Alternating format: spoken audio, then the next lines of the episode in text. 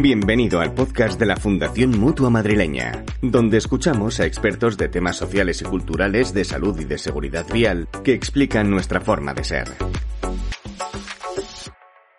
El contexto social y político que vivió España durante los años previos a 1936 dio lugar a uno de los episodios más convulsos de nuestra historia contemporánea. Juan Pablo Fusi, miembro de la Real Academia de Historia y catedrático emérito de Historia Contemporánea de la Universidad Complutense de Madrid, analiza el inicio de la contienda dentro del ciclo de conferencias La Guerra Civil Española, realizada junto a la Real Academia de Historia. Buenas tardes. Eh, la primera intervención mía efectivamente va a tener eh, el título es España rota al inicio de la contienda, pero tal vez me voy a permitir eh, generalizar algo y tratar de dar una visión de conjunto de la, de la guerra. Pero quería hacer alguna advertencia previa que siempre es casi necesaria cuando uno habla de la guerra civil.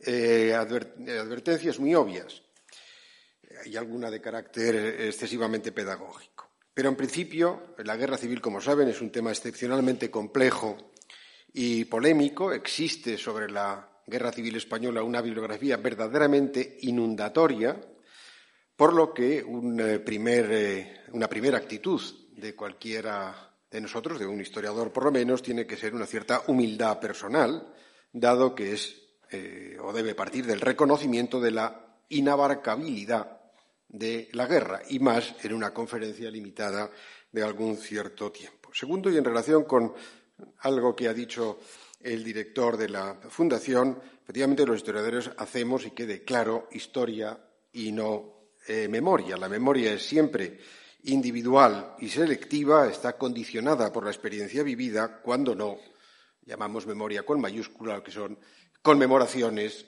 eh, oficiales o no oficiales pero no necesariamente eh, historia, que, como creo que todo el mundo sabe, es una forma de conocimiento que tiene como aspiración la objetividad a través de la investigación, de las fuentes, de los conceptos, de los lenguajes que se utilizan, de las relaciones causa-efecto, de la valoración de circunstancias y contextos, eh, la fijación de los hechos, etcétera. Es decir, qué es lo que hace que los historiadores podamos distinguir inmediatamente eh, qué es un libro de historia de lo que no es literalmente un libro de historia.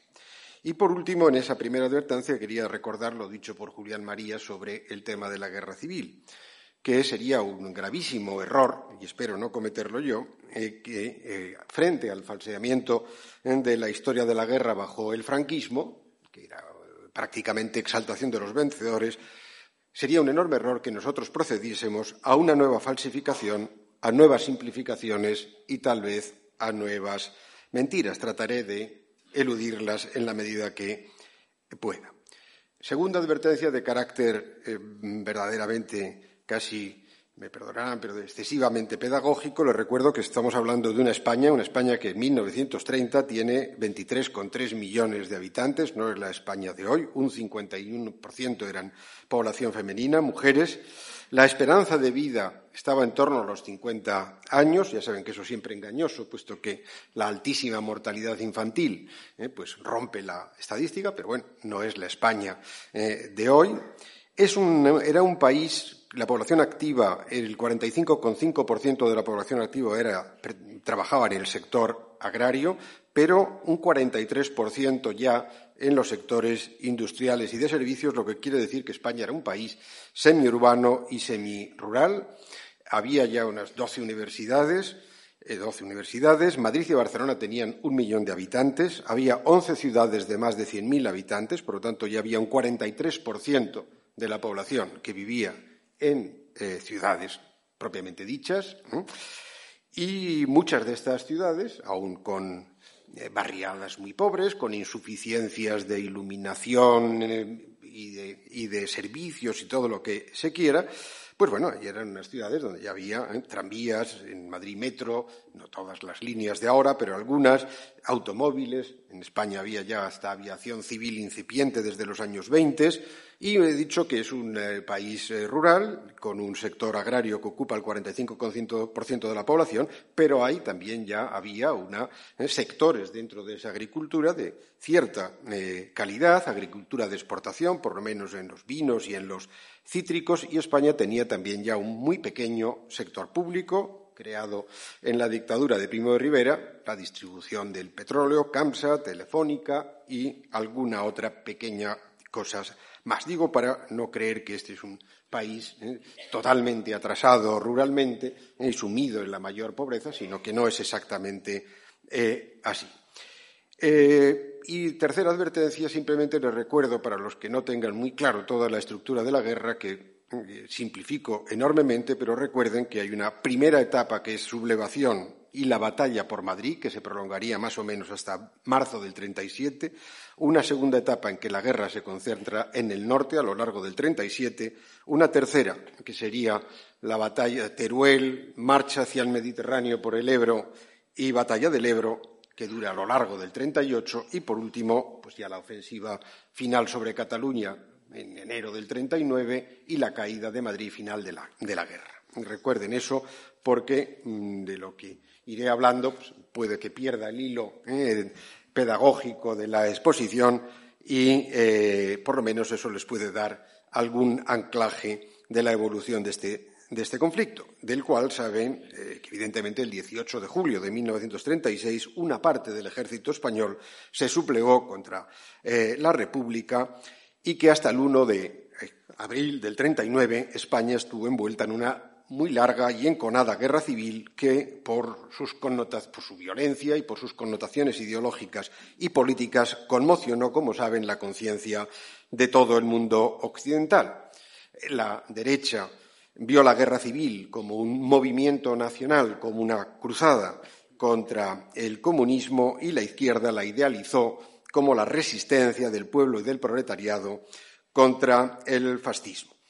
Azaña, que tuvo mucha responsabilidad, el líder republicano, jefe del gobierno del 31 al 33 y luego presidente de la República desde la primavera del 36 hasta enero del 39, digo que tuvo mucha responsabilidad, como es evidente en lo, en lo que pudo suceder, que en ese, a lo largo de la guerra, era ya ¿eh? un intelectual angustiado por la tragedia de su propio país, la vio de otra forma ¿eh? y habló de alucinación colectiva. Esto es una alucinación colectiva, dice, escribe en unos artículos que escribe después de, en Francia, poco antes de morir, dice, donde coexistieron el heroísmo y las atrocidades, la intolerancia y el fanatismo, el miedo y el odio, y creo que en ese sentido, eh, como alucinación colectiva, eh, es como mejor podemos, o una parte podemos entender este eh, conflicto. La guerra, como saben, tuvo dimensiones internacionales. Alemania e Italia apoyaron abiertamente, con armas y con soldados, la sublevación militar. La Unión Soviética auxilió a la República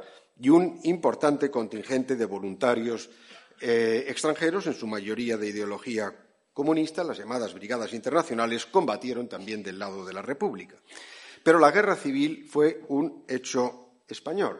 Y el propio Azaña, al que me refería ahora mismo, eh, decía que la discordia interna de la clase media es lo que provocó la guerra civil, o si prefieren decirlo de otra manera, la división del país, la polarización de España por causas políticas, sociales, religiosas, eh, fue eh, la causa última de la eh, guerra civil. Dirán, eso es una generalidad eh, muy grande, pero lo que sí quisiera subrayar es que la guerra civil fue, sobre todo, no fue ¿eh? un conflicto de clases en el sentido crudo, sino algo mucho más amplio y profundo, una verdadera crisis nacional. Bien, en cualquier caso, el, proceso de polarización al que me he referido comenzó relativamente pronto. Primero, la misma proclamación de la República en abril del 31 no fue solamente un cambio de régimen. La República suscitó grandes esperanzas de transformación social, de transformación del país. En su primer bienio, en la conjunción, los gobiernos republicanos socialistas que presidió Azaña pusieron en marcha un muy ambicioso programa de reformas de lo que desde su perspectiva eran los grandes problemas del país, España. en concreto, Primero, ¿eh? lo que se propuso la República fue la reforma agraria, es decir, expropiar los latifundios y distribuir la tierra entre los campesinos. En segundo lugar, crear un nuevo ejército pequeño, profesional y neutral en política y subordinado al poder civil. Tercero, limitar la influencia de la Iglesia católica, secularizar la vida social y promover una educación, educación liberal y laica. Y cuarto, rectificar la organización del Estado y conceder la autonomía no como ahora a todas las regiones, sino a las regiones con lenguas y culturas diferenciadas, Cataluña, País Vasco, Galicia, en las que habían surgido desde finales del XIX movimientos nacionalistas y, de hecho, también creo que lo saben, Cataluña tuvo autonomía ya en 1932. Mm, las demás no, lo llegaron a tener antes de la guerra y en la guerra solo tuvo autonomía a partir de octubre del 36, es decir, ya iniciada la guerra, el País Vasco, pero un País Vasco que estaba reducido literalmente solo a Vizcaya, puesto que Álava eh, apoyó el, eh, el, levantamiento militar, Guipúzcoa había caído en septiembre y solo quedaba toda Vizcaya y una mínima franja en torno a la localidad de Ibar, que estaba también dentro del ámbito republicano y que recibió eh, la autonomía en octubre del, eh, 36. Galicia se llegó eh, a preparar un estatuto de autonomía, pero no llegó a entrar siquiera en las Cortes, porque se estalló el levantamiento militar, la sublevación militar, en julio, justamente días antes de que los, digamos, eh, diputados gallegos hubieran podido llevar el texto estatutario a las Cortes españolas. Los planes del gobierno republicano polarizaron, en efecto, la vida política y social. Esas reformas provocaron la oposición y el rechazo pues, de la opinión católica y de la Iglesia, de los intereses afectados, de muchos militares, crearon incertidumbre, crearon eh, desconfianza en muchos casos. Le resumo mi opinión sobre esas cuatro reformas para que quede eh, claro. Algunas de estas reformas iniciadas por el primer bienio creo que estuvieron técnicamente mal concebidas, concretamente la reforma agraria.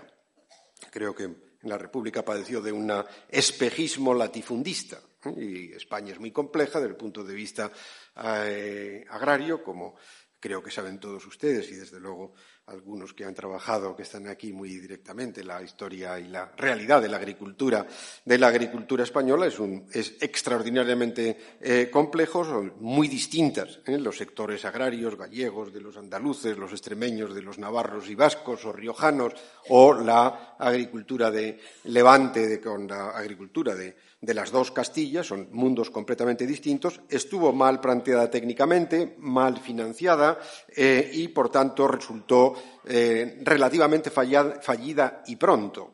¿eh? En segundo lugar, creo que la política educativa mm, es evidente que la República o cualquier régimen democrático, la educación pública debe ser secularizada y laica. Es más discutible algunas de las medidas que se eh, tomaron. Digo discutible desde el punto de vista estrictamente democrático, además de las consecuencias que pueda tener. Pero un régimen democrático debe también garantizar la pluralidad educativa, no en el sector público, pero sí en la sociedad. Y, por tanto, la prohibición de enseñanza a las órdenes religiosas y la disolución de los jesuitas son eh, mm, medidas probablemente eh, mm, innecesarias y, sin duda, excesivas. Además de ello, la República o el Gobierno se alienó, así el apoyo de núcleos muy importantes de las clases medias urbanas y rurales eh, católicas, o si prefieren, de la opinión católica, que inmediatamente se tradujo ese malestar y esa alienación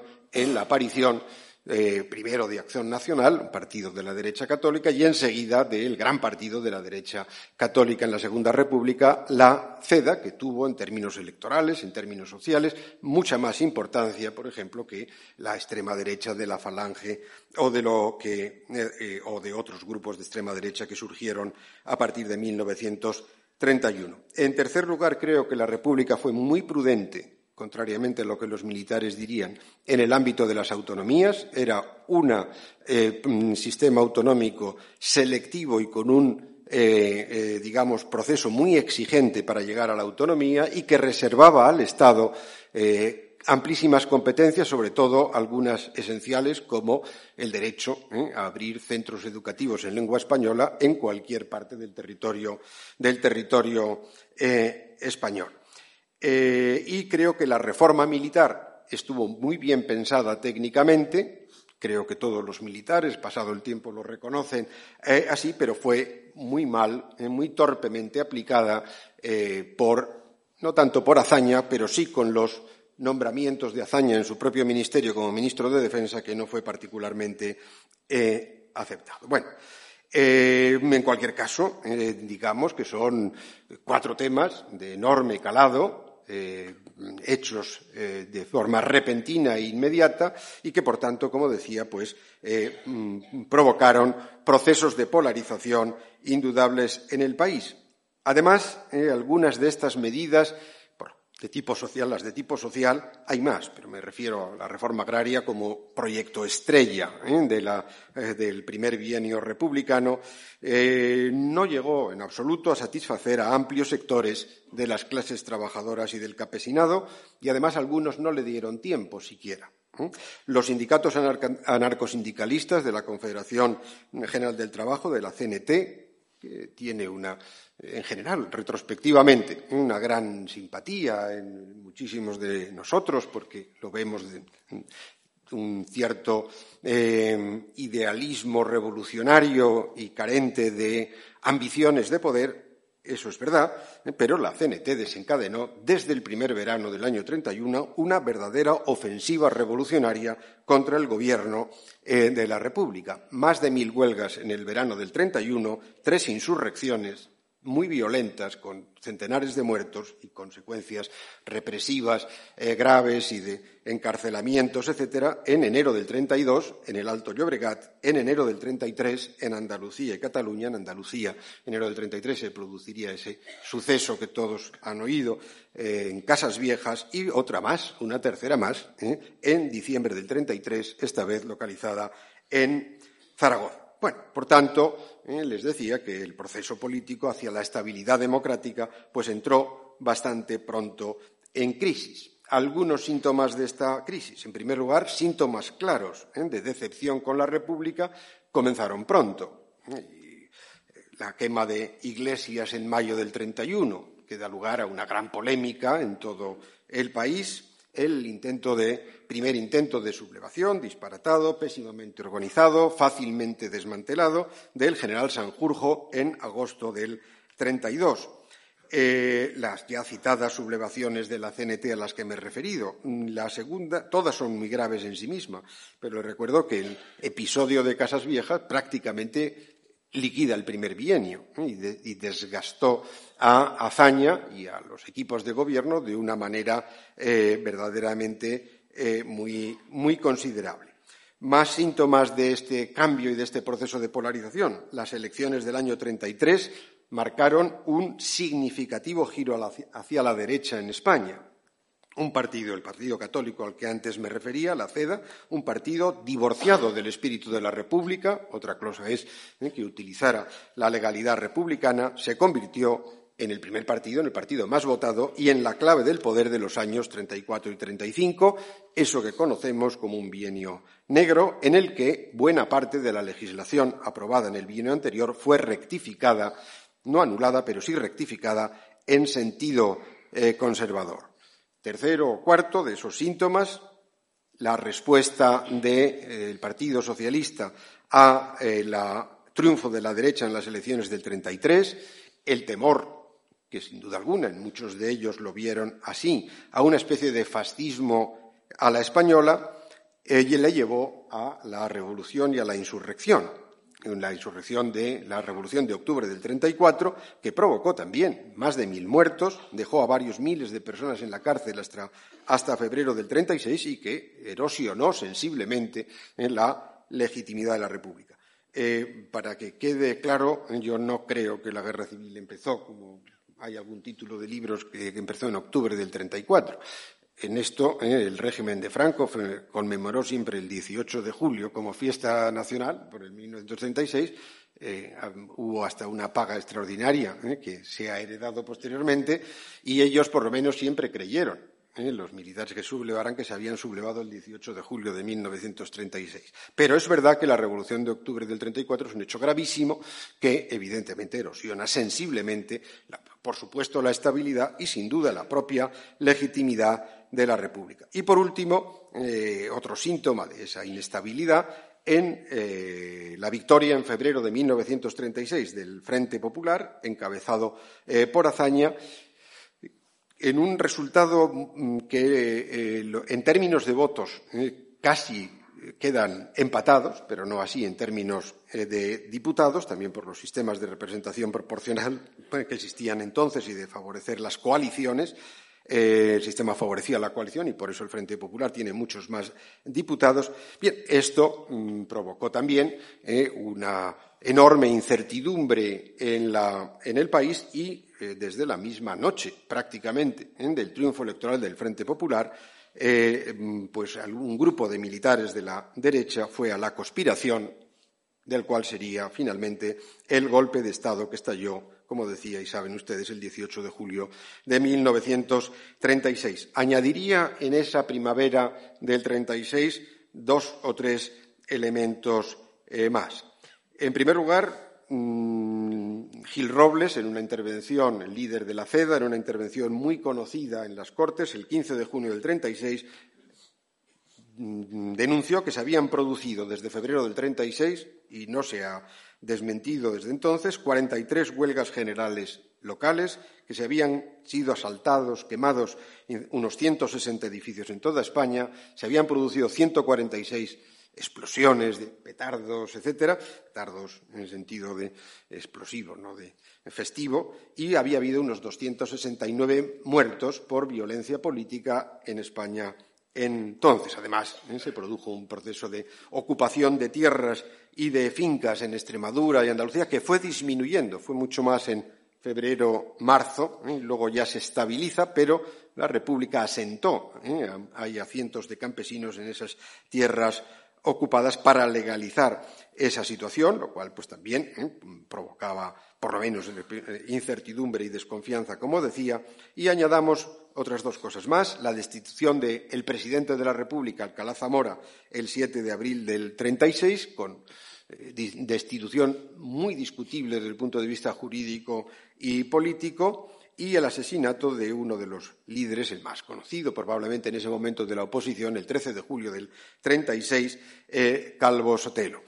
Eh, dos acontecimientos, estos últimos, que redundan en lo que les decía, en esa deslegitimación de la República. Repito, la conspiración que lleva directamente al golpe comienza prácticamente al saberse los resultados ¿eh? de las elecciones del Frente Popular, pero es evidente ¿eh? que tal vez otra primavera distinta, ni tan violenta, ni con acontecimientos tan graves como los que acabo de decir, pues hubiera podido, ¿eh? Eh, sin esos acontecimientos no sabemos nunca lo que hubiera podido pasar, pero ¿eh? creo que es posible que les hubiera podido encauzar, controlar, enderezar una situación ya de suyo muy, muy grave. Ese sería el proceso que lleva finalmente a esa sublevación del 18 de julio del 36, de la que entro a decir también algunas cosas. Primero, que la eh, sublevación militar triunfó solo en una parte de España. Si no, probablemente pues, no hubiera habido guerra civil, hubiera sido un golpe muy duro. ¿eh? La concepción que el general Mola, que es quien es el verdadero, eh, digamos, instructor de la conspiración tenía, pues pasaba por la, probablemente la eliminación de unas 6.000 personas, líderes sindicales, líderes de partidos políticos, eh, personalidades muy significadas del mundo eh, republicano, militares leales a la República eh, y, por tanto, un golpe duro, muy duro, no es los pronunciamientos nuestros del siglo XIX, que era que ya saben que un cuartel se sublevaba y entonces los otros daban su aquiescencia al golpe y luego daban paso a un, a un régimen civil con algún tipo de constitución. Ni un solo golpe militar, pronunciamientos militares del XIX, dio lugar a una a una situación militar. El golpe de Primo de Rivera de 1923 sí, pero fue absolutamente incruento, ¿eh? mientras que aquí ya estamos en otra, en otra situación distinta. La sublevación militar triunfó solo en una parte de España, en Galicia, en Navarra, en, Alio, en Álava, Logroño, en Castilla-León, en las tres capitales de Aragón, pero no en las en las provincias, en algunas ciudades de Andalucía, pero tampoco en sus provincias, triunfo en la capital Sevilla, en la capital Granada, Córdoba, Cádiz, pero un capital de Huelva, pero no necesariamente en sus región, en sus provincias correspondientes. Triunfó en las Islas Canarias y en Baleares, salvo en Menorca, y triunfó en los territorios del norte de África. Cuando digo triunfo, añadan con violencia, con ejecuciones, con focos de resistencia, con enfrentamientos, sobre todo en enclaves que pueda haber en esas regiones de tipo más urbano e industrial, donde se combatió pocos días, horas a veces, eh, pero que terminó con ese balance. La sublevación, en cambio, fracasó en Madrid, en Cataluña, en la región de Valencia, en Levante, en Guipúzcoa, Vizcaya, Asturias y Santander, en todo el centro sur del país, lo que hoy llamamos Castilla, eh, La Mancha y Extremadura, y como digo, en el interior de las provincias de, Andalucía, en gran parte de, Andalucía y en gran parte de Aragón. También aquí hubo, en algunos casos, sublevación ¿eh? y combates y dureza en la eh, en, la, resolución final de este, en Madrid, por ejemplo. Pues se sublevan algunos cuarteles, se lucha en las calles, se lucha ante el cuartel de la montaña. Mi ciudad natal en San Sebastián ocurre tres cuartos de lo mismo. Los soldados salen de los cuarteles, avanzan sobre el centro de la ciudad, se combate en las calles, se combate en algún hotel, en los edificios oficiales. ¿eh? finalmente se inclina la balanza de un en este caso de estos últimos casos que digo del lado republicano pero tampoco es eh, de, una manera eh, tranquila eh, y disciplinada sino que en muchos casos con lo mismo en Barcelona etcétera con gran violencia algunos datos de cómo quedan las fuerzas inicialmente, que son discutibles. Eh, encontrarán cifras distintas sobre cuántos oficiales hay en España. Y dirán, bueno, pero no son capaces ni siquiera de contar si hay anuarios militares. Pero una cosa son ¿eh? el total de eh, oficiales que hay en el ejército y otros los que están en ejercicio, en activo, que son dos cosas completamente distintas. Total puede que haya 30.000, pero en activo había unos 15.000. ¿eh? Y por tanto, ahí está donde la duda en cómo contabiliza uno a todos estos militares. De esos que no están en activo, que están en la reserva, muchos se presentan ¿eh? en cuarteles o ante las autoridades eh, civiles y gubernamentales, se presentan pues, o se ofrecen para que cuenten con ellos, puesto cuando estén en la reserva, pero son, son militares al fin y al cabo y por tanto se ponen a disposición de cualquiera que sea la autoridad que ha triunfado en un caso o en otro. Bueno, eh, les digo algunos datos de los eh, 15, contando los militares inactivos, que para que vean que los historiadores hacemos bien los deberes, eran 15.343, eh, quedaron en zona republicana, quedaron en zona republicana de 15.343 7.624. Eso no significa que fueran leales a la República. Unos 1.500 fueron ejecutados y, unos, y otros 1.500 quedaron encarcelados. Y además luego habría, ahora los historiadores hablan de militares que, permanecieron leales a la República a todo lo largo de la guerra, porque de pronto se van a producir también deserciones o lo que fuese. Pero en cualquier caso, ¿eh? por tanto, estaríamos en que quedan del lado de la zona republicana unos 4.000 militares en activo. Y en el lado, de la zona nacional, en principio, en la, zona, en la península, unos 5.000 pero hay unos 500 más en las islas y, unos, y exactamente 2.261 en África, en los distintos territorios en África que apoyan el levantamiento. ¿eh? Buques en zona de la, Armada, en, zona nacional 28, en zona republicana 64. Aviones en la zona nacional 130, en la zona republicana 320 y del total más o menos de soldados, que también es difícil porque era el 18 de julio y había mucho permiso y había muchos eh, soldados, muchos cuarteles vacíos y los reclutas no estaban. Bueno, más o menos ¿eh? estimamos que eh, habría, la República contaría con unos 160.000 soldados y, por lo que acabo de decir, con buena parte de la aviación y de la marina y los sublevados pronto empezaron a llamarse o a llamarles, a reconocérseles como nacionales, entre comillas, unos 150.000 soldados, pero, y esto es lo importante, entre ellos el cuerpo de élite del ejército español, que es el ejército de Marruecos, unos 47.000 hombres, que Franco eh, pudo trasladar muy pronto a la península mediante un puente aéreo posible por dos cosas. Voy a decir la primera, la que dice todo el mundo, eh, que es por la ayuda alemana e italiana pero hay, un desastre y no hay otra manera de decirlo, de la actuación de la Marina Republicana en el estrecho. ¿eh? En el estrecho será por órdenes que reciben, será porque se han eliminado en la sublevación a muchos mandos eh, y por lo tanto es la, tropa, ¿eh? la marinería la que está al frente.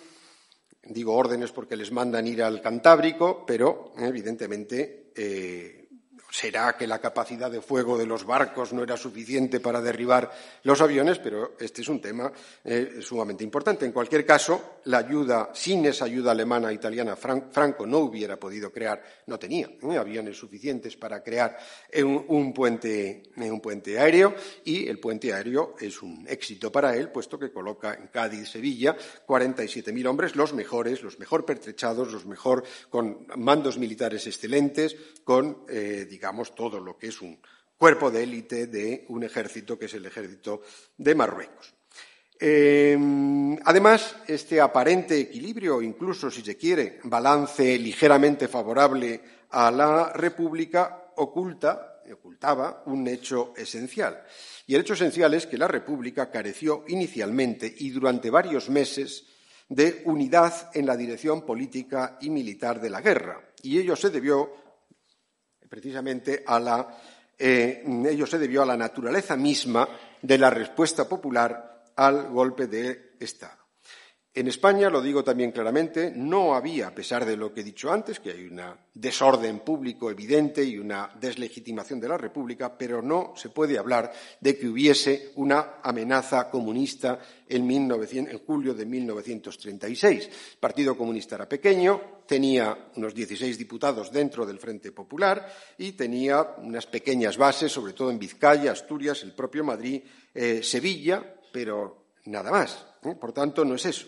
Pero lo que sí eh, se produjo en, julio del 36, el 18 de julio del 36, es que la sublevación militar desencadenó un proceso revolucionario de la clase trabajadora que, bajo la dirección de los partidos obreros y de los sindicatos, rompió la estructura misma del Estado republicano. Eso es lo que le dio a la guerra civil ¿eh? española la significación que conmocionó la imaginación romántica de la izquierda europea, lo que hizo de ella, esa épica ¿eh? idealizada de la resistencia popular y proletaria contra la agresión al fascismo, pero desde un punto de vista militar el resultado fue desastroso. ¿eh? La, la revolución deshizo el ejército republicano que fue sustituido por fuerzas, por menos durante varios meses, por fuerzas irregulares y poco disciplinadas, basadas en milicias de partidos y sindicatos mandadas por oficiales improvisados.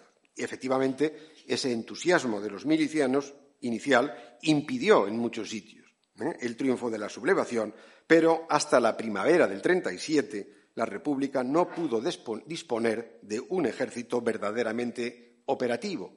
Y esa es una de, las primeras razones de su derrota, que no es una tesis propia, sino de el eh, general, acabó de general, para que vean la trayectoria y que no es sospechoso, tanto del ejército soviético como del ejército cubano, Francisco Ciutat, que era un muy joven capitán de Estado Mayor ¿eh? en julio del 36, un joven oficial muy protegido por el general Rojo y que escribe un, libro ¿eh? donde tiene esta tesis. La República perdió la guerra en los primeros meses de la guerra civil. Bueno, eso también es discutible, ya se lo digo, porque una guerra no se gana ¿eh? hasta el último momento y la República también tuvo sus opciones. Vuelvo al esquema que les decía para ir, eh, digamos, encarando la etapa final. Recuerdan que les decía, primero sublevación, avance sobre Madrid, que eso dura hasta marzo del 37 más o menos, luego Franco lleva la guerra al norte, luego avanzará ¿eh? por el eh, Ebro hasta llegar al Mediterráneo, romper la República en dos y ahí se produce uno de esos contraataques que pudo ¿eh? haber dado la vuelta a la situación que es la batalla del Ebro. La batalla del Ebro, además de lo que acabo de decir, es el canto del cisne del ejército republicano que queda agotado y ya entraríamos en los cuatro o cinco últimos meses que hay acontecimientos que conviene recordar, que recordaré enseguida, pero que ya, digamos, la superioridad aérea terrestre y mm, eh, naval del eh, ejército de Franco, de los ejércitos de Franco, eh, hace poco menos que imposible. Ya a partir de diciembre del 38, yo digo, quiten el poco menos, hacen imposible que ahí hubiera podido ganar la República. Mm, avance sobre Madrid, que es el objetivo inicial de las tropas rebeldes, es Madrid. Es decir, se sublevan en distintos sitios con la idea de, una vez que han visto que la sublevación ha fracasado, es converger sobre Madrid. Desde Andalucía y Extremadura, varias columnas van a ir avanzando ¿eh? hasta presentarse por la Casa de Campo, la carretera de, Andalucía. Mm, eh, esta ciudad tan tristemente, esta localidad que aparece todos los días ahora en las noticias por ejemplo, se seña, ¿eh? pues aparece mucho en, ese avance final de los nacionales sobre Madrid eh, puesto que entran por ahí, entre otros sitios, o se personan, eh, aparecen por ahí, se asoman por ahí sobre Madrid, por la parte de la carretera de Andalucía, pero también por la carretera de Extremadura y también por la eh, Casa de Campo, como saben. y también avanzan, Mola avanzará desde Navarra y Álava hacia el norte, hacia Guipúzcoa y Vizcaya, y desde Castilla y León, León se mandarán columnas casi también tan mal organizadas ¿eh? en muchos casos como las de los eh, republicanos, como las milicias republicanas, columnas de, sobre todo de falangistas, que avanzarán hacia la sierra madrileña para ir convergiendo luego sobre Madrid. Bien, ese sería el objetivo. Para finales de septiembre del año 36, las tropas del ejército de África estaban, demandadas por Franco, en, cuatro columnas, estaban a las puertas eh, de la capital de Madrid por el sur, eh, las tropas de Mola habían conquistado el 13 de septiembre San Sebastián eh, y la línea de frontera vasco-francesa, que tampoco se le da a veces mucha importancia porque parece al principio de la guerra, tiene una importancia enorme, estratégica. Que ocupen Irún. Los nacionales tienen prácticamente toda la vía de ferrocarril desde Burgos a la frontera expedita para ellos ¿eh? y, por lo tanto, disponen ahí de la frontera. Es un, golpe de prestigio el hacerse con la frontera y con San Sebastián.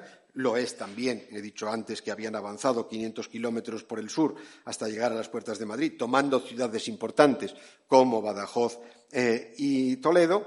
Eh, en cualquier caso, la ofensiva sobre Madrid definitiva, que tiene cuatro fases, comenzó en octubre del 36. Eh, digo, tuvo varias fases. Una primera de octubre a noviembre del 36, en que se produce un asalto desde la Casa de Campo por la ciudad universitaria, por el puente de los franceses, por la calle Princesa. No se les ocurra nunca ¿eh? atacar Madrid por ahí, porque hay una hondonada del Manzanares que con el, tipo de armamento de entonces es imposible. ¿eh? Eso hoy en día no tiene ningún valor estratégico, pero entonces es un desacierto absoluto de elección.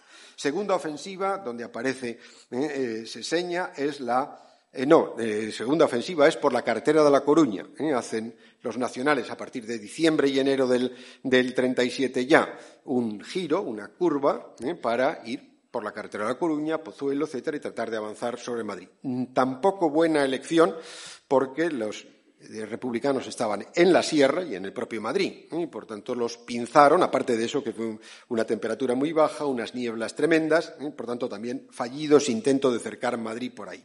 Tercero, por la carretera de Andalucía, la famosa batalla del Jarama, donde ya aparecen brigadas internacionales, armamento internacional masivamente, aumenta bastante digamos, la, densidad de esta, guerra, ya no son solo columnas, ya va a haber cuerpos de ejército, brigadas, etcétera. Ahora vuelvo un poquito hacia atrás en ese, en ese sentido, pero que finalmente pues queda también en un empate técnico y finalmente el último ataque es por donde se debe atacar a Madrid, que es desde Guadalajara. No hay eh, prácticamente ningún obstáculo natural, que lo harán los italianos y que será un fracaso, eh, evidentemente, eh, evidentemente, para ellos. Bueno, la batalla sobre Madrid dejo, por si me hacen preguntas, lo que he dicho de ese avance, donde hay acontecimientos importantes, como Toledo, etcétera, pero lo dejo ahí.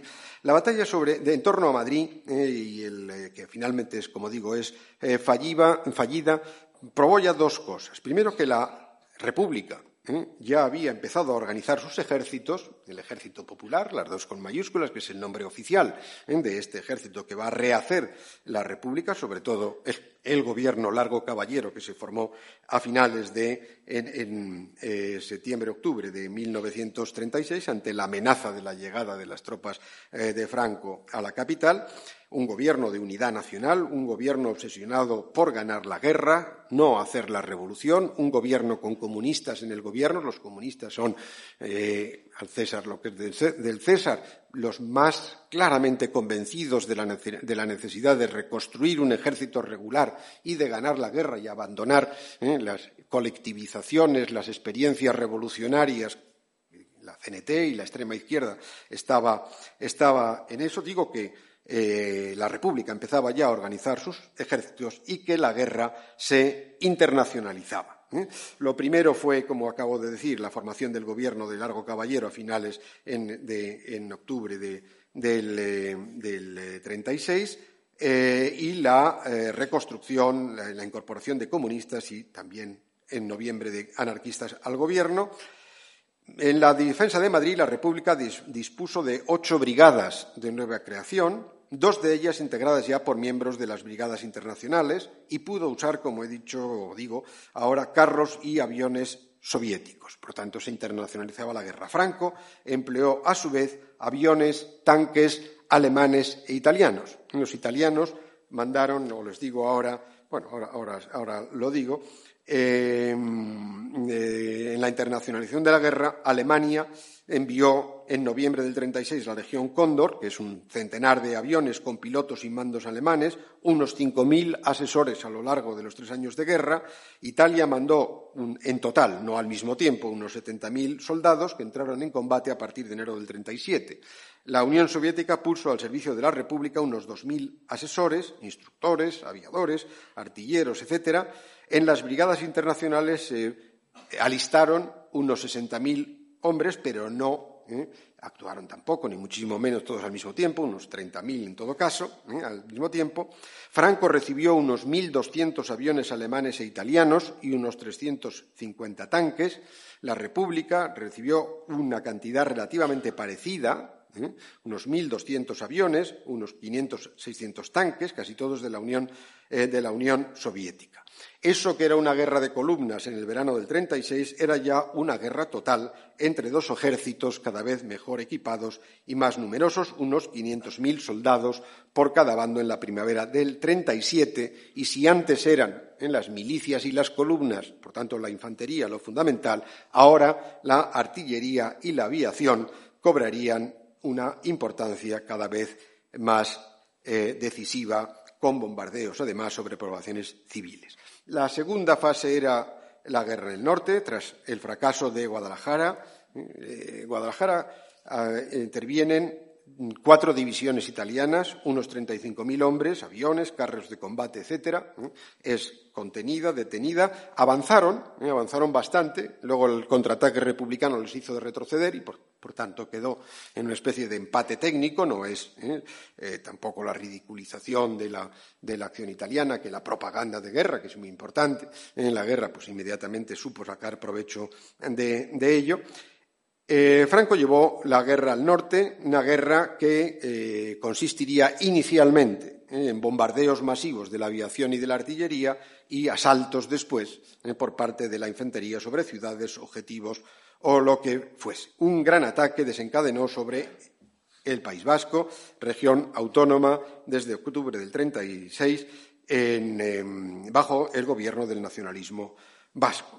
El ataque comenzó el 31 de marzo. El 26 de abril, aviones alemanes del 37 destruyeron Guernica, un hecho que, como saben, conmocionó a la opinión internacional. Y Bilbao, que era la principal ciudad de la región y centro de la industria siderúrgica y naval española, el primer puerto del país, capituló, se rindió el 19 de junio del 37, también tras durísimos eh, combates.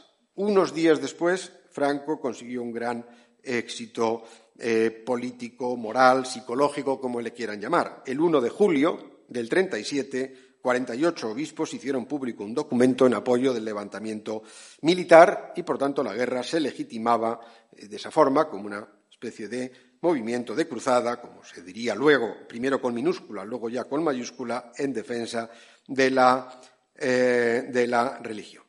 Hubo ahí dos muy brillantes contraataques republicanos. Por eso digo que la guerra nunca se gana hasta el último momento, como cualquier eh, mm, otro episodio de esa naturaleza violenta.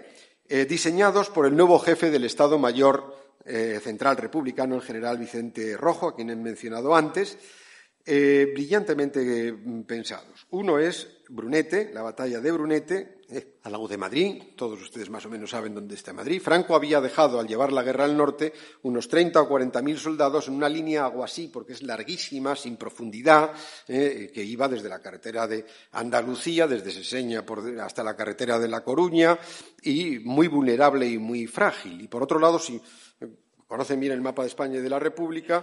¿eh? Franco ha ocupado Andalucía, todo Castilla, eh, pero Extremadura es una franja estrecha y la República ocupa ¿eh? todo lo que es Castilla-La Mancha, por lo tanto, la, profundidad de Extremadura es muy pequeña. El ataque a Brunete llevaba directamente a romper, de haber penetrado más, a romper el lado de Franco, el bando de Franco, en dos separar Salamanca de Extremadura, una operación que siempre estuvo en la cabeza, ¿eh? en la cabeza de los republicanos y que estaba muy bien pensada. ¿eh? Imaginen un ataque exitoso ahí y un desembarco que también lo pensaron ¿eh? por Motril, una vez que habían ocupado Andalucía. Bueno, luego no se hace, pero se pensó y hay planes de Estado Mayor y elementos para hacerlo. Por tanto, las cosas. Bueno, muy brillante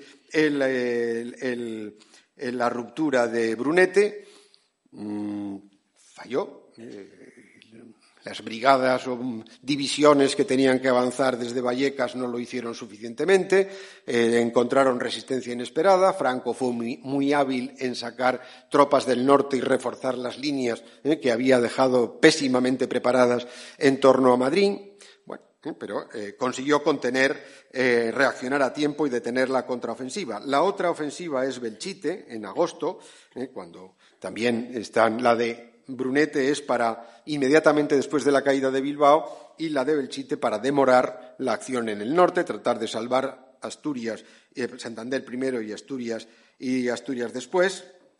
Hay que repetir ¿eh? lo dicho antes, muy bien seleccionados los objetivos, muy bien ¿eh? el, objetivo último estratégico de, Belchite, que el objetivo es, Zaragoza, ¿eh? último, pero no rompen las líneas inicialmente, pero no consiguen finalmente rematar, definir, encercar a las tropas franquistas, etcétera, y por tanto se restablece la la situación. En el 30 y eso permite a Franco finalmente ocupar eh, Santander y luego también después de eh, una, eh, combates muy duros ya en octubre hacerse con Asturias, por lo que en ese momento dominaba la, cornisa cantábrica y los principales centros mineros y siderúrgicos del país. Además de eso, eh, esto hablará el profesor eh, José Francisco Fuentes, pero les recuerdo que el 1 de octubre del 36, Franco eh, había sido nombrado general, jefe del gobierno y del Estado de la España nacional y generalísimo de los ejércitos. Como hablará de él, lo único que yo subrayo ahí es que Franco había impuesto una completa unidad de mando en su zona, factor de una importancia decisiva para el resultado de la guerra. El contraste, como verán el próximo día, con la evolución política de la zona republicana era muy considerable. No entro en los gobiernos ¿eh? que se forman, pero sí les recuerdo que en Aragón mandaba desde julio del 36 una especie de Consejo de Aragón dominado por los anarquistas. En Cataluña había un verdadero dualismo de poder. Por un lado, la Generalitat, el gobierno autónomo, ¿eh? y por otro lado, el Comité Central de Milicias antifascistas de Cataluña, fortísimo, que ocupa prácticamente la totalidad de fábricas, eh, suministros y milicias armadas, bajo el liderazgo de la CNT y la extrema izquierda.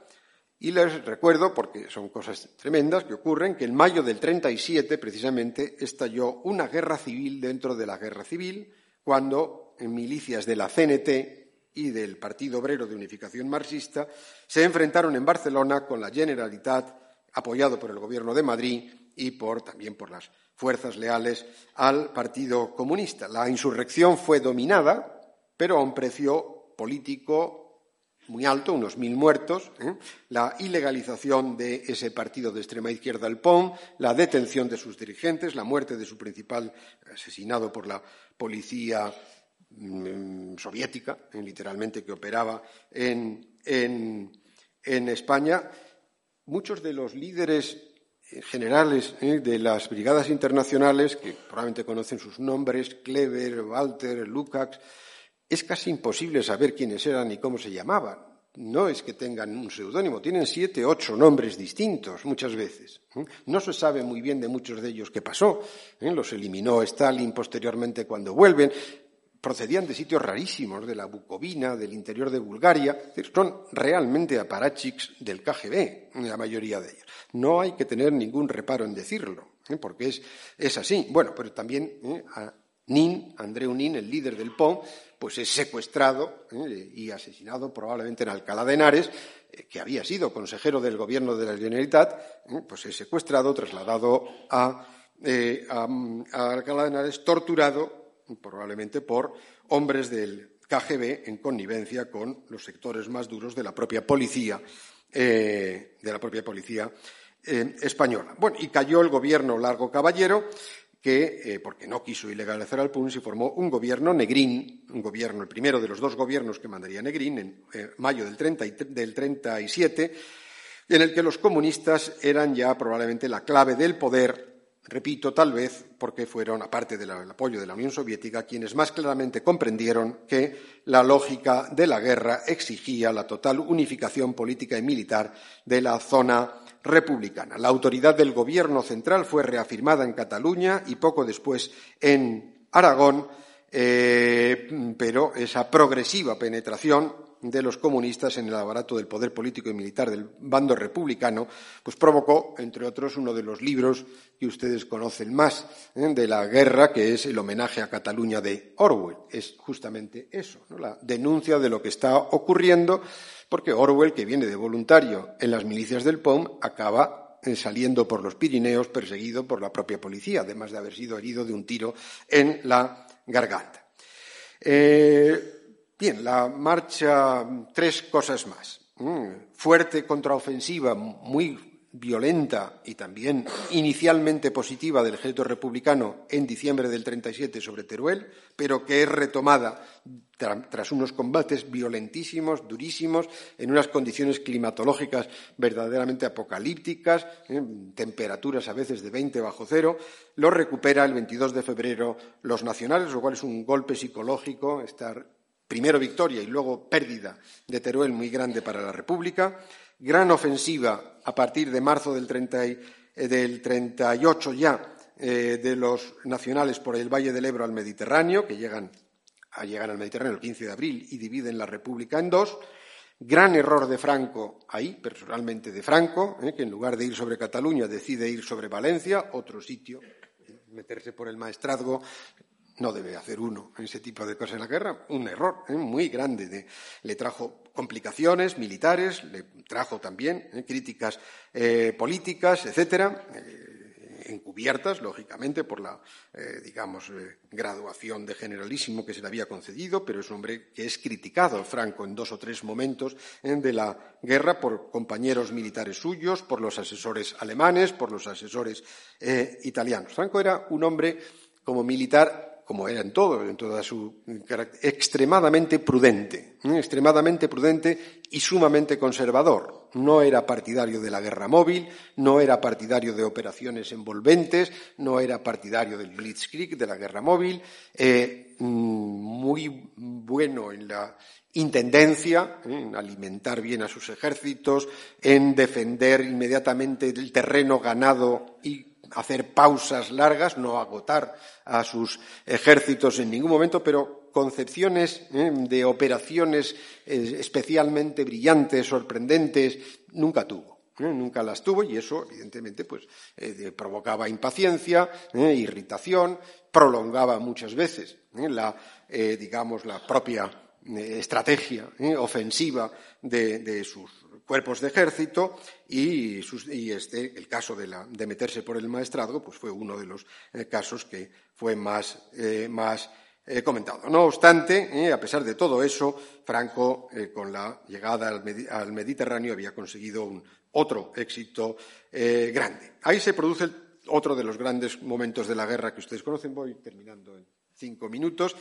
La República no estaba del todo vencida, pese a todo. Les he dicho que son 500.000 hombres lo que tienen. Y el gobierno de Negrín había reforzado la disciplina del ejército, popular, había reorganizado muy eficazmente sus efectivos militares y el general Rojo volvió a sorprender estratégicamente a Franco. El 25 de julio del 38, el ejército republicano cruzó el Ebro eh, por varios puntos. Ebro, la batalla del Ebro se produce, para los que no la recuerden, ponen en Zaragoza, y hay una línea recta que llega hasta Caspe, de pronto el Ebro hace una curva muy grande, ¿eh? hasta aquí abajo estarían Posta y Tortosa, por ahí arriba Fraga, al otro lado de la curva Reus, y un poquito más aquí Lérida. Bueno, pues ahí es ¿eh? donde le van a, desde ahí donde el ejército republicano, a esa línea recta se la va a cortar desde Lérida, etcétera, por muchos puntos, eh, esa contraofensiva republicana, rompiendo la línea de las tropas nacionales. Bueno, vuelvo a repetir, reacciona a tiempo. Franco movió bien sus ejércitos para detener el, ejército republicano. A partir del 11 de agosto eh, inició una agotadora guerra de desgaste contra las posiciones enemigas, siempre mediante ataques frontales, cuyo objetivo era indudablemente la destrucción definitiva del ejército eh, popular. Fue una batalla áspera, durísima, demoledora, la más más fea, decía Franco, de la guerra. Murieron unos 20.000 soldados, las bajas totales serían unos 60.000 por cada bando. ¿Eh? La República retenía todavía Cataluña, Madrid, gran parte de la Mancha, Valencia y todo el sureste español, un ejército, ejército integrado por cuatro grandes cuerpos de ejércitos y un total de 49 divisiones, solo ocho menos que las de Franco, pero yo creo que después de la batalla del Ebro, esa batalla había destrozado eh, la moral y la capacidad operativa del ejército popular.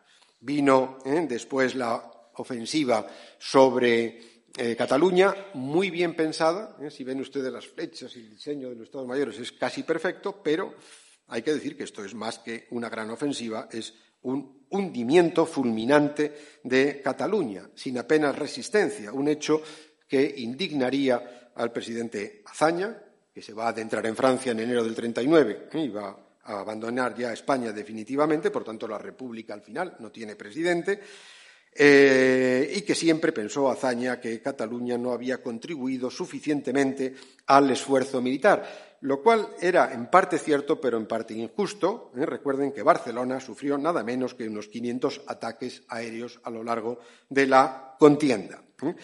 Cayó Barcelona el 26 de enero del 39, las tropas de Franco llegaron después, unos días después, a la frontera con Francia y unos 800.000 personas salieron ¿eh? hacia el exilio. Volverían muchas a campos de refugiados, etcétera, entre ellas, como Azaña, eh, cruza la frontera, y también el jefe de Estado Mayor del ejército republicano rojo.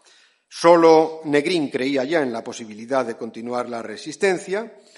Eh, dado el estado de ambos ejércitos, Mm, la situación internacional, definida porque las democracias en ese momento están tratando, después de la famosa reunión de Múnich, de apaciguar a Hitler y Mussolini, pues era muy improbable o muy poco posible la posibilidad de continuidad la guerra. Ahí se producen dos acontecimientos que ustedes eh, saben. El 4 de marzo, eh, una doble sublevación dentro de la República contra Negrín y contra sus mandos militares. En Madrid, el 4 de marzo, el teniente coronel Casado, que es el jefe del ejército del centro, cabeza visible del sector eh, no comunista y abandonista de la República, se subleva contra Negrín, formó un Consejo Nacional de Defensa para negociar la paz con Franco.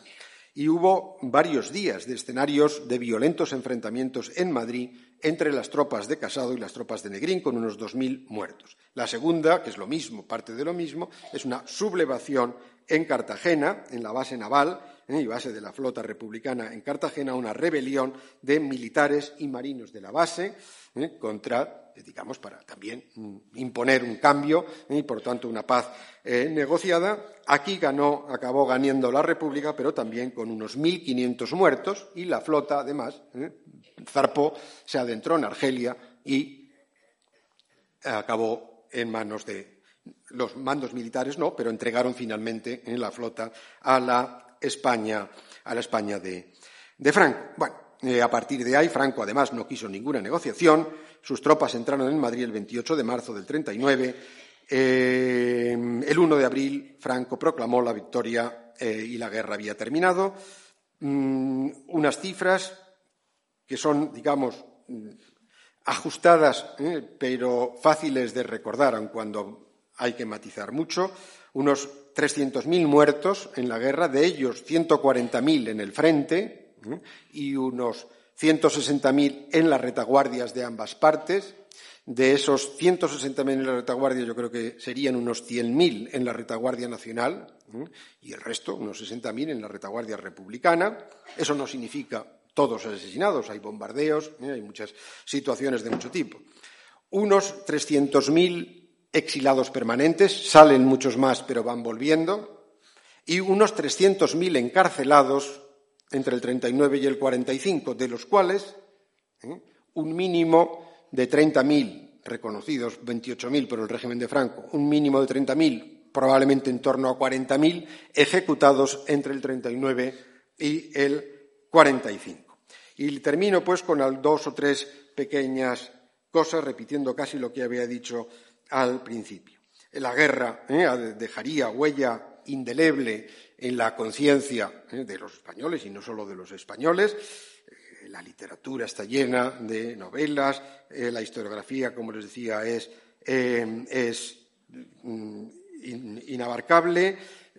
Mm, iconografía de la guerra, desde el cuadro de Guernica, la famosa fotografía muerte de un miliciano, el episodio de Unamuno en Salamanca, el asesinato de García Lorca, el Congreso de Intelectuales Antifascistas de Valencia, la muerte de Machado en Coliur, el encarcelamiento de la muerte en la cárcel de Miguel Hernández o de Besteiro, por un lado, por lado de Franco, los episodios del Alcázar de Toledo, la resistencia del capitán Cortés y la Guardia Civil en Santa María de la eh, Cabeza, la iconografía eh, de carlistas, etcétera, de Carlos Sáenz de Tejada, que fue muy el mitos como bueno, los mártires de la Cruzada, el Valle de los Caídos, el Oro de Moscú, milicianos fusilando el Sagrado Corazón en el, en el Cerro eh, de los Ángeles, novelas también, libros, películas. ha dejado una huella eh, indeleble. Eh, reforzaría la visión de España como un país trágico, violento y dramático, generoso, idealista en parte, pero brutal y sangriento al mismo tiempo. Los historiadores creo que sí estaríamos todos de acuerdo en que vemos en la guerra, eh, en la causa de la guerra, las profundas, eh, o que la guerra, profundas connotaciones ideológicas y morales, y causa última, pues esa división moral del país. Una pregunta, todo este horror fue inútil, fue innecesario. ¿eh? Bueno, les decía antes que por lo menos se trata de estudiarla para no repetirla, y eso es lo que quiso hacer la transición. Nunca hubo olvido de la guerra en la transición, lo que se quiso hacer es un nuevo comienzo. Bueno, pues muchas gracias, profesor, eh, por esta clase magistral, no solamente de historia, sino de estrategia militar, si, si, me lo permite bien. Siempre se ha dicho que la historia de la humanidad es la historia de la guerra.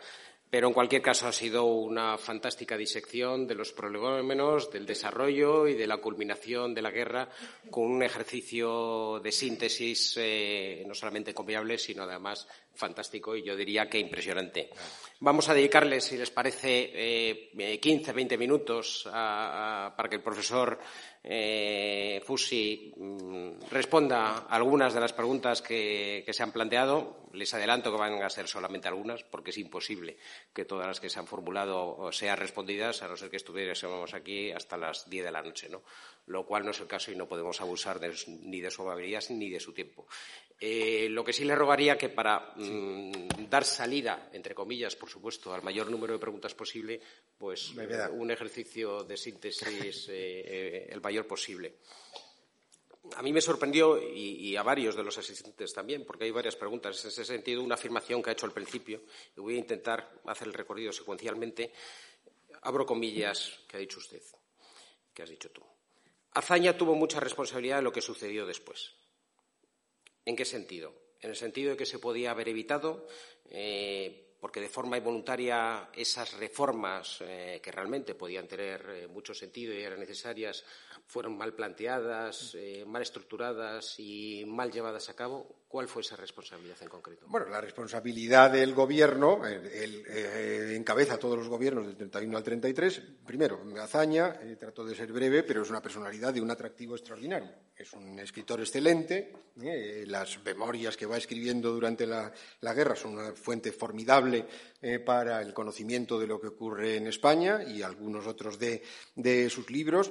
Es una personalidad, su personalidad, es una persona, yo creo que tuvo un enorme acierto, digo no en la República, sino en general en su visión ¿eh? sobre el problema de España, cuando dice que el, problema de España, que nos dejemos ¿eh? de, que si que es España, Dios mío, es un problema de democracia. Bueno, eh, es una eh, interpretación muy sencilla, pero muy verosímil y muy creíble. Ese es el gran problema de España para Azaña. Pero Azaña, eh, digamos, la aplicación, primero su personalidad es muy compleja. ¿Eh? Azaña es verdad que era un hombre cultísimo y delicado, pero un hombre agrio, un hombre áspero, un hombre difícil, un hombre muy poco, eh, digamos, conciliador, ¿eh? y por lo tanto no, le, no, tiene esa mano izquierda que la política lleva, tiene una visión unilateral de la República, identifica República siempre y únicamente con izquierda republicana y con los socialistas. En ningún momento considera políticas de atracción o de integración de la España eh, católica.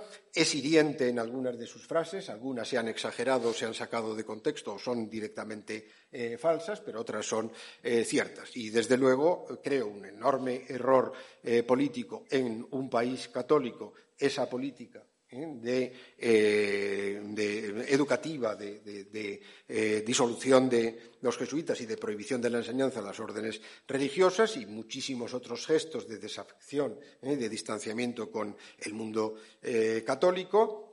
Cuando tienes un 70% de población católica, lo creo en sí mismo, como he dicho antes, desde la absoluta agnosticismo que me que, me define. Eh, y luego eh, también he dicho muy mal, no le interesaban prácticamente los problemas de tipo económico o la reforma agraria o lo que sea, su preocupación era eh, la, cuestión educativa y la cuestión militar. Y, también Cataluña, y cuando he dicho identifica a la República también con el nacionalismo catalán. El, el hazañismo es igual a coalición de izquierda eh, republicana con socialistas más eh, el apoyo del nacionalismo catalán, el vasco, por supuesto, no, porque era muy religioso y muy, muy conservador en ese, en ese, momento, no le interesó nada, no hay casi una línea eh, en hazaña sobre el nacionalismo vasco, más, una, más que una frase hiriente. Me estoy alargando mucho, pero como ya digo que era hiriente, pero tiene a veces gracia. ¿no? don Claudio Sánchez Albornoz, el historiador, le dijo que había que eh, que el País Vasco, que era un problema, eh, no sé qué, dijo, bueno, pues esto eh, no, se arregla con el chisto y con el tamborí. Es más complicado de lo que usted se cree eso y por tanto. Pero, no, no, es un problema intelectual para él. Y luego que aplica mal también en la selección de mandos, los de, cambios que hacen en la estructura militar eh, que, ofenden de alguna manera al ejército, no tiene tampoco mano izquierda para atraer a, militares, etc. Eso serían las cuestiones. Y luego la operación de, destituir a eh, Alcalá Zamora en el año 36, creo que todo el mundo lo sabe, es una operación para llevarle a él a la presidencia de la República y a Prieto, el líder socialista, como primer ministro.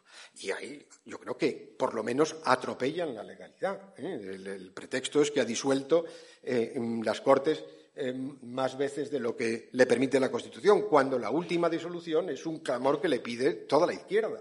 Entonces, la izquierda, después que ha disuelto, que han conseguido ganar las elecciones, entonces deponen por haber hecho lo que ellos le han pedido.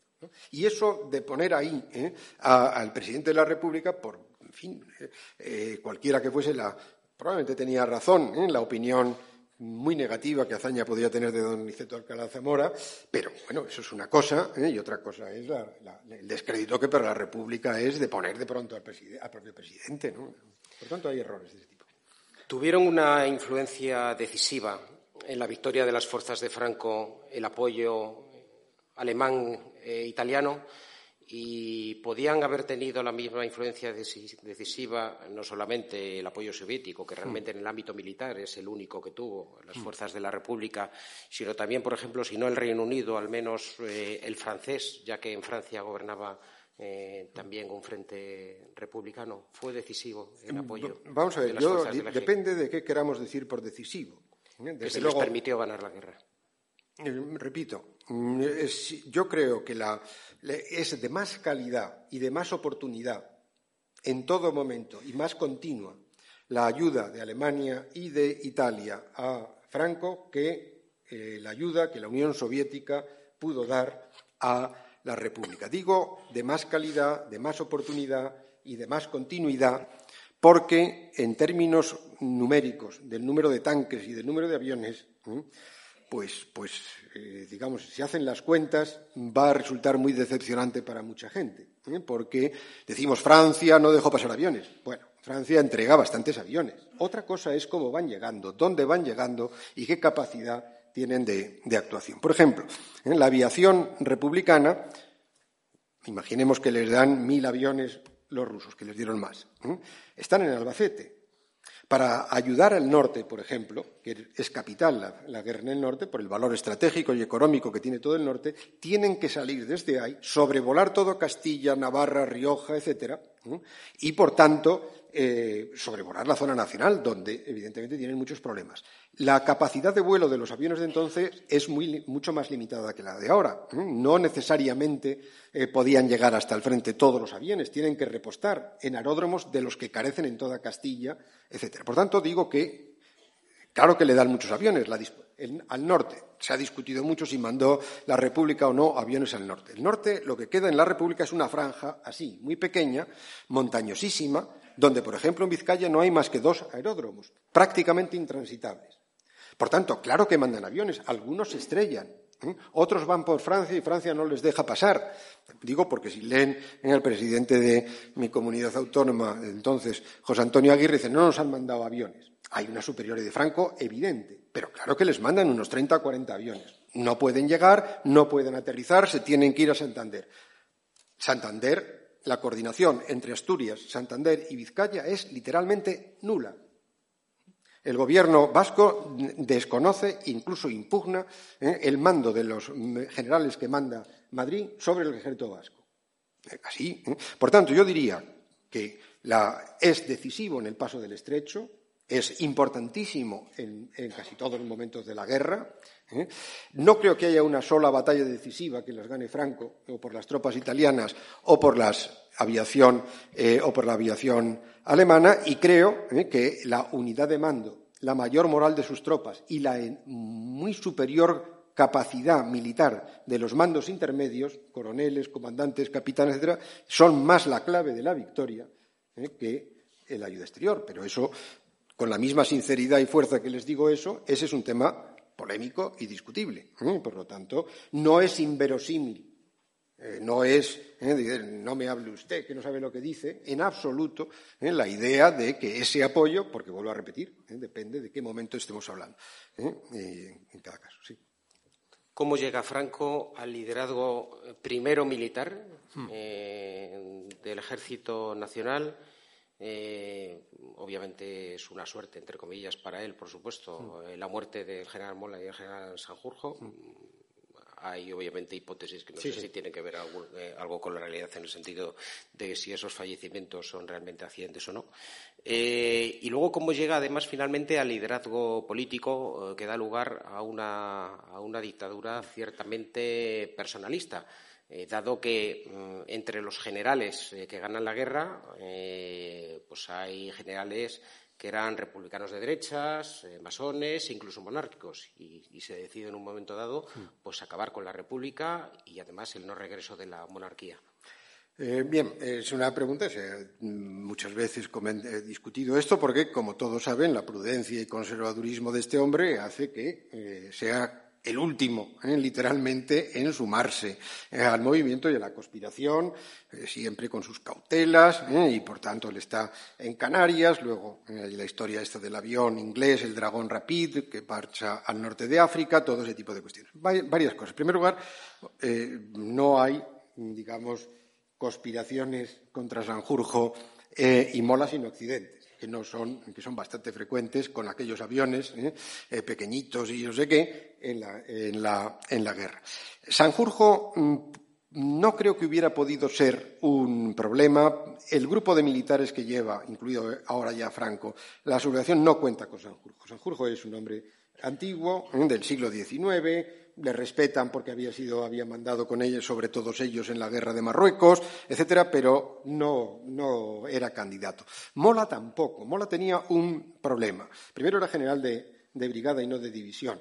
Franco tenía rango superior. Y segundo, había sido director general de seguridad y eso en el 29-30 y a los ojos de muchos militares ¿eh? eso no era el militar eh, limpio, etcétera, que debía encabezar el movimiento.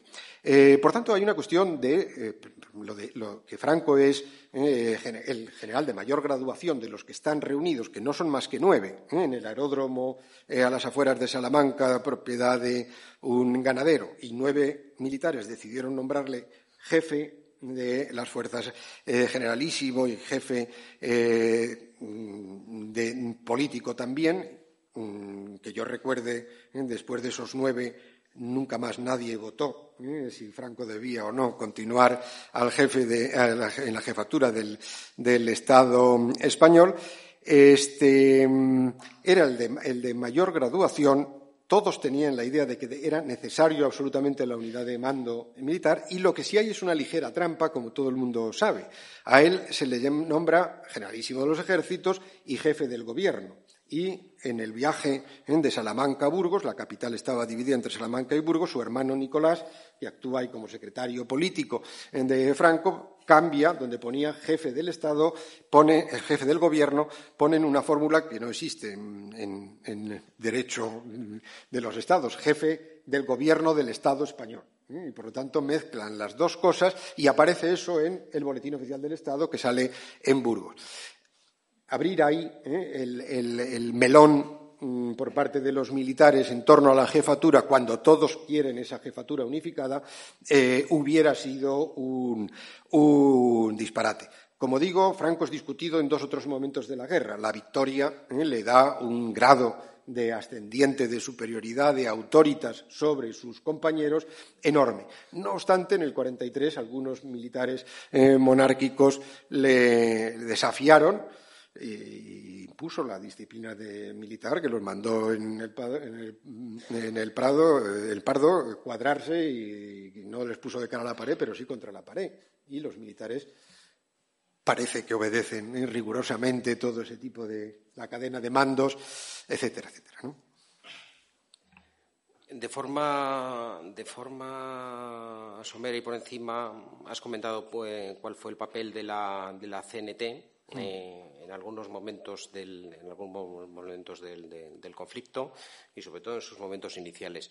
¿Y cuál fue el papel eh, de la Falange? Que no lo has mencionado. no lo he mencionado para nada, ¿Eh? tendré, efectivamente. Porque, porque realmente el, posicionamiento político de, de, de, Falange y del propio José Antonio Primo de Rivera pues en principio podía parecer un poco ambivalente, ¿no? Entre su cercanía a, a, los movimientos obreros y realmente su cercanía a, unos postulados eh, muy, muy derechas. ¿Cuál fue ese papel? De Muy bien. Sí, eh, no he mencionado, y me alegro que hagan esas preguntas, y me excuso por no haberlo mencionado. He mencionado que como gran grupo de, de, digamos, político de la derecha es mucho más fuerte la, la CEDA, el Partido Católico, por simplificar eh, mucho, que la extrema derecha, que podría tener en los años 30 dos manifestaciones o tres. Uno, el carlismo, que deriva eh, mucho hacia la ultraderecha. Otro, el monarquismo, que también en los años 30 está eh, sumamente escorado a la, a la, ultraderecha.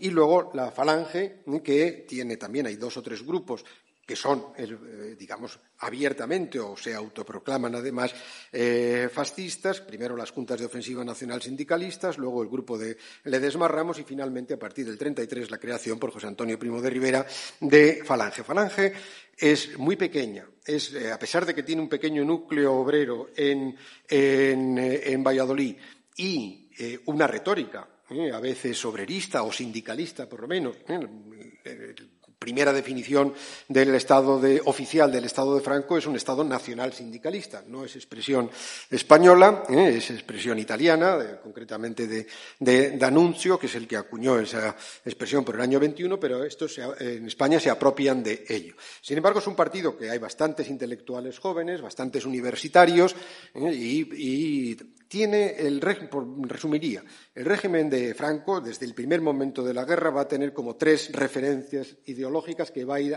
absorbiendo y, asumiendo en una amalgama, que es lo que luego vamos a llamar el franquismo desde la unificación en, abril del 37. Por un lado, ¿eh? Eh, el nacionalismo de la falange, tanto incorporan ¿eh? muchísimas de los rituales y gestos y eh, saludo con el brazo en alto y el arriba España, eh, que se acaba siendo saludo oficial, y ideas y principios de los puntos de la falange al, digamos, al, ideario común, el pensamiento social de la, de la Iglesia católica y los conceptos de disciplina, unidad y, y autoridad de los militares. Por lo tanto, la falange tiene un papel, eh, sobre todo, digamos, en la, en la guerra están, en, los años de la República del 33 hay grupos de choque, están también, por, lo tanto, en la estrategia, si es que era calculada, de desestabilización y de enfrentamiento callejero. Eso que decían ganar la calle, la falange está en eso, pero vuelvo a repetir que es un partido muy pequeño en ese momento, pero con algunos dirigentes eh, significados y con cierto carisma, cosa que no tuvo nunca eh, Franco, pero sí lo tenía eh, José Antonio, eh, al ser ejecutado por la República, se convierte en el ausente, pero inmediatamente en una referencia de, los mitos que también va creando el, bando nacional, e y se incorpora a lo que va a ser la política social del régimen de. y están en algunas columnas y grupos de choque de civiles en la guerra. La guerra, yo hablamos y todos hablamos de sublevación militar, pero tiene apoyo civil y en algún caso movilización civil evidente. Por ejemplo, en Álava, en Navarra, los carlistas y el requete. Pero en muchos sitios también hay la falange. ¿eh? O gente que se incorpora a la falange, porque también ¿eh? pasan de ser unos pocos inmediatamente a ser cien mil o una cosa así. Hay una ¿eh? inmediata entrada en la falange. Y luego en la en la política general del régimen de Franco, a Falange eh, se le concede pues, los ministerios sociales. La primera ley orgánica del régimen de Franco es el fuero del trabajo, también tomada del fascismo italiano, de la Carta del Lavoro italiano, y eso es una clarísima concesión eh, a Falange. Por tanto, la primera ley orgánica del régimen de Franco es un texto eh, de Falange y repito que los rituales y etcétera y uniformes de la Falange se oficializan, la bandera, el himno eh, y eh, evidentemente es un movimiento joven con un entusiasmo juvenil muy, muy considerable que impregna de alguna forma de esa manera el levantamiento. Vamos con las dos últimas preguntas. Comentaba Lorenzo, contaba Lorenzo Silva cuando estuvo aquí hablando de la guerra de Marruecos eh, que entre muchos de los milicianos que se enfrentaron a las tropas que habían ocupado, que se habían hecho fuertes, mejor dicho, lo que habían ocupado, que se habían hecho fuertes en el cuartel de la montaña, eh, pues eh, había soldados regulares eh, que habían luchado en la guerra de Marruecos y por eso tenían las capacidades y el entrenamiento y sabían disparar y tal eh, y enfrentarse con éxito a aquellas, eh, aquellas tropas. ¿no? ¿Cuál, fue, ¿Cuál fue la influencia de la guerra de Marruecos con todo lo que llevó implícito, como fue el propio desastre anual, el informe Picasso, etcétera, en, en, lo que es que se pergeñase eh, otra de las variables más que incidieron en la guerra, en la guerra civil española. Bueno, siempre se ha hablado en España del africanismo ¿eh? como una de las, eh, digamos, corrientes militares que empieza a aparecer, pongamos por poner una fecha, a partir de 1910, un ejército que está combatiendo en Marruecos y que desde muy pronto resiente la debilidad del apoyo de los gobiernos de Madrid, en la acción parlamentaria que debilita también las acciones en Marruecos y, por tanto, el ejército, el ejército de África y los militares africanistas, ahora matiz, este, han aparecido siempre, como decía decía Ortega, como un puño que, que, amenaza siempre a la República. Evidentemente, casi todos los militares que se sublevan y que, aparecen al frente de la sublevación han sido africanistas. El problema es que africanistas han sido, o por lo menos han pasado por África sin ser africanistas, prácticamente la totalidad de los militares, de los militares españoles. Pero eh, les digo dos cosas ¿eh? al respecto para valorar esa importancia. Primero, eh, Franco, un Franco casi reconocible que han visto en fotos, muy jovencito, muy delgado, muy moreno, con el traje de la, región, de la Legión, escribe en 1920 o 21 Diario de una bandera. Diario de una bandera es un libro que es, como muchos libros de este tipo, por ejemplo, los de, que la gente no los ha leído, del Che Guevara, aburridísimo. Es decir, hemos tomado la cota 18 hemos avanzado por la cota 23, eh, hay niebla. Bueno, ¿qué significa ese libro? Ese libro de Franco, que es estrictamente el diario de, un regimiento, eh, de una de las banderas de, la Legión, que es, el lenguaje que utiliza la Legión distinta eh, de los demás, pero de un regimiento, es una reafirmación y una reivindicación de lo que están haciendo los soldados en África frente a Madrid frente al Parlamento, a los partidos políticos, a la oligarquía, a los militares cortesanos de Alfonso XIII. los verdaderos militares, los verdaderos patriotas somos nosotros. Ese libro no, se lee en ese momento así, pero no tiene más intención que esa, cuando Franco es un hombre muy joven en ese momento, es simplemente eh, teniente coronel, me parece, y por tanto nadie en ese momento piensa que va a ser el hombre del 18 de julio de 1936. Y segundo, una frase del propio Franco, que Franco dice, sin África yo no me entiendo a mí mismo. Eh, Franco hace toda su carrera eh, militar exitosísima ¿eh? por cierto, eh, muy afortunado porque solo tiene una herida cuando hay una eh, cantidad de bajas en Marruecos muy considerables, pero él prácticamente desde que sale de la academia en el 12 por ahí hasta el 27 hace toda su carrera en África. Ahí se crearon lealtades, amistades, camaradería, grupo generacional de, los que han salido de la academia, que además, pues, pues el combate en África, en algo que ellos entienden siempre abandonado por falta de patriotismo, tanto de la monarquía de Alfonso XIII como luego, eh, en principio también en un primer momento con, Primo de Rivera, que era abandonista. ¿eh? Primo de Rivera decía que había que irse de ahí. Han oído ustedes todas esas escenas, que marcha Primo de Rivera a Marruecos y hay casi un plante de oficiales con Franco al frente y le obligan más o menos a cambiar o se da cuenta o prudentemente dice, bueno, vamos a continuar eh, con la acción de, España en Marruecos. Por tanto, digamos, tiene la, importancia, primero, de los cuarenta y tantos mil soldados ¿eh? que Franco va a poder disponer perfectamente, que es la mejor unidad, grupo de, ejércitos de, que dispone, una especie de, mística del africanismo y, además, pues una experiencia eh, de guerra que no tienen muchos de los militares de oficina yo he hablado antes muy bien y vuelvo a hacerlo, y además eh, le estimaba mucho y he tenido conocido a bastantes miembros de su familia, el general Rojo. Pero el general Rojo es realmente un hombre de Estado Mayor, es un estudioso de la. y era profesor en Toledo y todos le, apreciaban, pero no había tenido nunca mando en tropa real. ¿eh? Y claro, Franco y todos estos sí habían hecho eso. Por tanto, es sumamente importante Marruecos, ya lo creo, en la historia de España y en la, en la guerra. ¿eh? Bueno, y la última pregunta, la más fácil de todas. Esto, la guerra civil española, ¿fue inevitable? Eh, yo diría que fue eh, probable, pero no inevitable. ¿eh?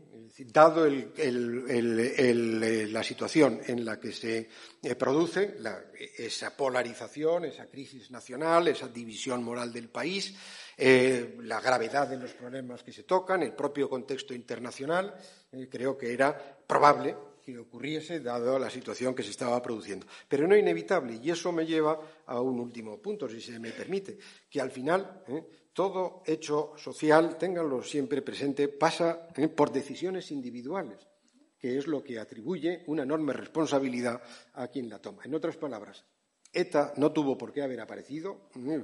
aquellos cuatro o cinco eh, fundadores de ETA pudieron eh, haber dicho que vamos a hacer eh, enseñanza del euskera, este, y los militares pudieron, sin duda alguna, haber presionado al gobierno, haber exigido políticas duras, políticas de conciliación, de unidad, plantes, lo que sea, pero mm, no necesariamente es impepinable que tuvieran que levantarse ese día. Profesor, la verdad es que ha sido un lujo tenerle con nosotros. Ha sido no solamente interesante, sino impresionante. Y espero que todos ustedes hayan disfrutado lo mismo, lo mismo que yo. Y al profesor Juan Pablo Fusi solo nos queda despedirle con este fuerte aplauso. Gracias. Si quieres estar al día de todos los contenidos de Fundación Mutua Madrileña, síguenos en nuestras redes sociales o en nuestra web fundacionmutua.es.